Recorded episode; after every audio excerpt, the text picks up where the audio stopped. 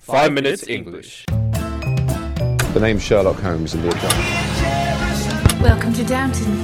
Never five minutes. Season Three，我们的微信公众账号已经开通了，我们在微信里会有我跟美女 Vivian 一起主持的 Sunrise on Five Minutes 的节目，每天讲一个英语方面的知识点，听力、短语、语法、阅读，利用你刷牙、洗脸、拉便便的时间，积累丰富的英语知识，提高英语能力。那怎么找到我们呢？在微信里搜索“每日五分钟英语”，那个黄色背景的爆炸头就是我们了。 Hi everyone, 大家好， and I am Punk Jerry.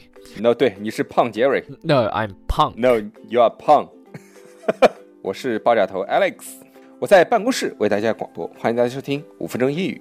And I'm broadcasting from my home. And welcome to season three of the Five Minutes English Show. It's not your home, it's your room. It's different, OK？ Okay, fine, my room. 好，大家应该都听说过这个胖杰瑞这个事事儿是吧？大家今天别忘了在微信公众账号回复 three zero nine three 就可以看到今天的文稿了。大家应该都听过这个 steampunk 这个词儿，对吧？ No, what what's that? 你他妈的 Oh, oh yes, steampunk. Jesus, this is like an uh, old word. Anyway, so steampunk actually comes from science fiction novels. So basically, it's a fictional, it's a fictional background set in the Victorian era, 维多利亚时代的 which at the time was very prominent uh, in steam technology. 哦，就蒸汽的技术，对吧？就比如说呃，钟表啊、电力啊，都是这个维多利亚时代蒸汽 punk 的一个标志。 I mean, other than being a fictional era, steampunk can also refer to any art styles, fashion, music that have developed from steampunk fiction, which was which were all basically heavily inf- which were all heavily influenced by the Victorian culture. 其实就是我们现在很熟知的这个所谓的朋克艺术嘛。它的最典型的一个就是你看这个东西它是不是朋克，就看它是不是会跟会跟很多所谓的英国维多利亚时代的一些风格融融合在一块儿。就比如说时尚的一些嗯 fashion 啊、礼服啊、呃胸衣啊、衬裙、背心啊、大衣、礼帽啊这些，对吧？包括一些艺术品，它也会融入当当时的一些元素在里面。 Yeah, so some of the steampunk tools would have included stuff like I think clockwork, goggles, guns, recorders. Yeah, so a lot of these types of things. 我记得好像有一部那个宫崎骏的电影，好像也是以这个 steampunk 作为背景的。 Uh, you mean Miyazaki? Miyazaki 耶，就《天空之城》，我居然听懂了你的日语， Oh yeah, Laputa, Castle in the Sky. Yes, yes, yes. 对吧？《天空之城》它里面就是 Yes 有这种 steampunk 的一种风格在里面 Yes 比如包括你刚才说的 goggles、 Yes gun、recorder、 Yes fashion， Yeah, 对吧？ yeah. No, for sure, for sure. I mean, Miyazaki is good at doing this type of stuff. So 如果大家喜欢我们的话，可以在苹果 Podcast 和荔枝 FM 里搜索“每日五分钟英语”，那个黄色背景的爆炒头就是我们了。喜欢我们的话，可以订阅我们的节目，或者给我们评论五星以资鼓励。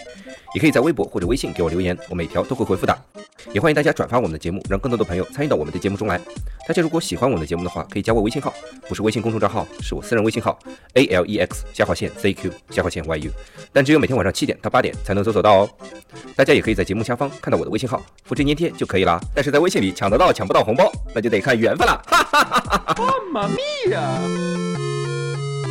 uh, okay, so we're gonna talk about the meaning of punk. Punk Everyone knows what steampunk is, but what about punk? punk，what is punk，Jerry？ You are such a punk, Willix. Punk. 耶，哦，嗯，听上去像在表扬我吗？ yeah, very good. of course. A punk it generally refers to a worthless person, 哦 sort of like an insult. 哦 So, for example, Willix, you are a punk. ，Jerry，you are punk。 Uh, that's in his example. Punk 其实就是以比形容一个人没有用，worthless，对吧 Yeah. So kind of like it's it's just a very like uh derogatory word, I guess. 就是你你你这个没用的东西啊，you are such a punk。 And punk is kind of like a little bit gangster as well. But like bad gangster sort of thing. Yeah. So punk can refer to someone being a little bit weak, disrespectful, Mm. rude or unpleasant. So we call them a bad punk or a real punk or Mm. punk. Yeah. 嗯就是可可以形容一些没有礼貌啊，让人不愉快或者没有用的那些人都可以说他是 punk，非常贬义的，对吧，Jerry？以后我们的节目你再说我别的没有，Alex，我就说你 Jerry is a punk。 What was I gonna call you? I'll call you call you Booby Alex or something. okay, so punk can be used to Mm. insult, humiliate, or disrespect someone. So if you insult someone, then you can say you punk someone. 哦，you punk someone 就是你呃怎么说羞辱别人、讽刺，对吧 Yes. 这个时候 punk 就是一个动词了。Tom got punked because his lover Jerry is taken by others. Uh, Jerry 是这意思 Yes 可以吗？Tom 的 lover 啊，Jerry 被抢啦。 okay. The punk also means stealing. 呃、s t e a l i n g something off from someone. Yeah, basically. If you punk, then you steal. If you punk, you steal. 就是你偷东西。Jerry punk something，就 Jerry 偷了什么东西。 I punked Willix's girlfriend. No jokes. 那今天我们的节目就到这里了。我们今天讲了这个 steampunk，对吧？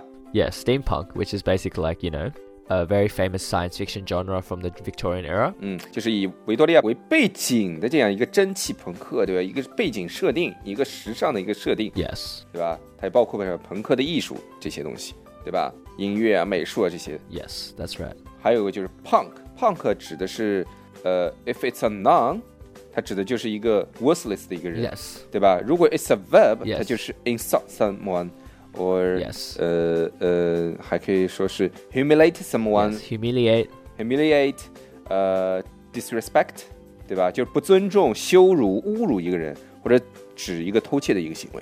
好了，那今天我们的节目就到这里了，我们明天见！别忘了在我们微信公众号里回复 three zero nine three 就可以看到今天的稿子了。 All right, that's all we have today. And remember, don't be a punk. Willix is a 变得没有 punk. Jerry。 Punk, punklix.